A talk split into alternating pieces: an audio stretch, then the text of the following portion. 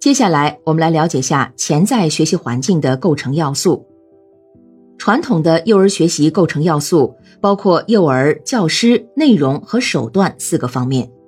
其中，幼儿在学习过程中是被动的信息接受者，教师是学习活动的中心和指挥者，内容是学科性质，手段是授课时的。而潜在学习的构成要素及其形式与内容均与之不同。其中，除了幼儿与教师两个主要因素外，还有情景、思考、发现、操作与交往等五个要素。情景、思考、操作、发现、交往构成为幼儿潜在学习的基本要素。情景提供潜在学习的环境条件，思考、思索是潜在学习的核心内容，操作是潜在学习的有效手段。发现是潜在学习的有效方法，交往是潜在学习的必备途径，而这一切又都是让幼儿在和社会的信息交往中发挥作用。因此，这些要素的作用不是孤立的，而是相互作用，从而构成潜在学习的全部过程。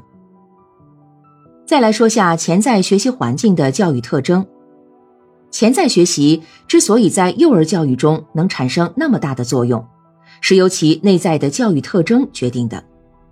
学习目标，潜在学习注重能力发展的全面性，认为学习不仅仅是为了获取知识，更重要的是在于人的能力、情感、体格等各方面的全面发展。学习途径，强调学习形式的灵活性，注重通过活动、操作，因事因人因地制宜的组织学习，以促进多种学习能力的发展。学习过程具有自发性、滞缓性特点，比非潜在学习过程更为复杂。